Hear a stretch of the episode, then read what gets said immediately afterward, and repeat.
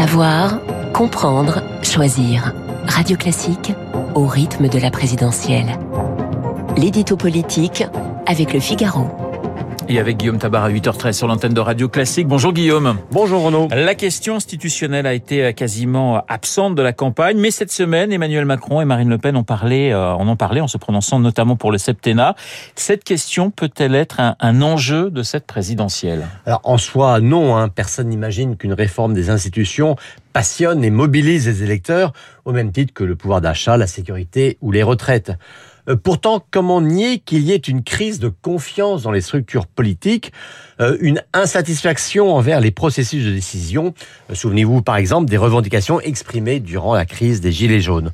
Donc non, il n'aurait pas été aberrant qu'une campagne présidentielle soit le moment d'un grand débat sur le fonctionnement de la démocratie. D'ailleurs, en 2017, Emmanuel Macron avait présenté un important paquet institutionnel avec entre autres la réduction du nombre de parlementaires. Euh, cette fois, rien de pensé ou de structuré sur le sujet. Et du coup, ben, au gré des déplacements ou des interviews, le chef de l'État lance quelques idées, mais sans qu'on sache si ce sont de vraies propositions ou de simples réflexions. Alors, il est quand même question de, de référendum pour Marine Le Pen, de convention euh, citoyenne pour Emmanuel Macron. On parle également de proportionnel. Tout cela va-t-il aboutir? Alors, c'est vrai que la question d'une meilleure participation aux décisions est un sujet porté par les deux candidats, euh, lesquels d'ailleurs s'accusent l'un l'autre de mépriser les libertés et la démocratie. Euh, Macron accuse Le Pen d'être fasciné par le modèle illibéral d'Orban et Le Pen accuse Macron d'avoir renié les libertés publiques euh, face aux Gilets jaunes ou plus encore durant la crise du Covid. Mais en la matière, je dirais qu'on est un peu dans la Alors, le référendum d'initiative citoyenne, ça sonne bien, mais comment éviter la dictature des revendications catégorielles? Et dire comme Marine Le Pen on fera un référendum sur l'immigration, euh, bah, c'est bien flou et ça ressemble plus à un slogan qu'à un projet vraiment opérationnel.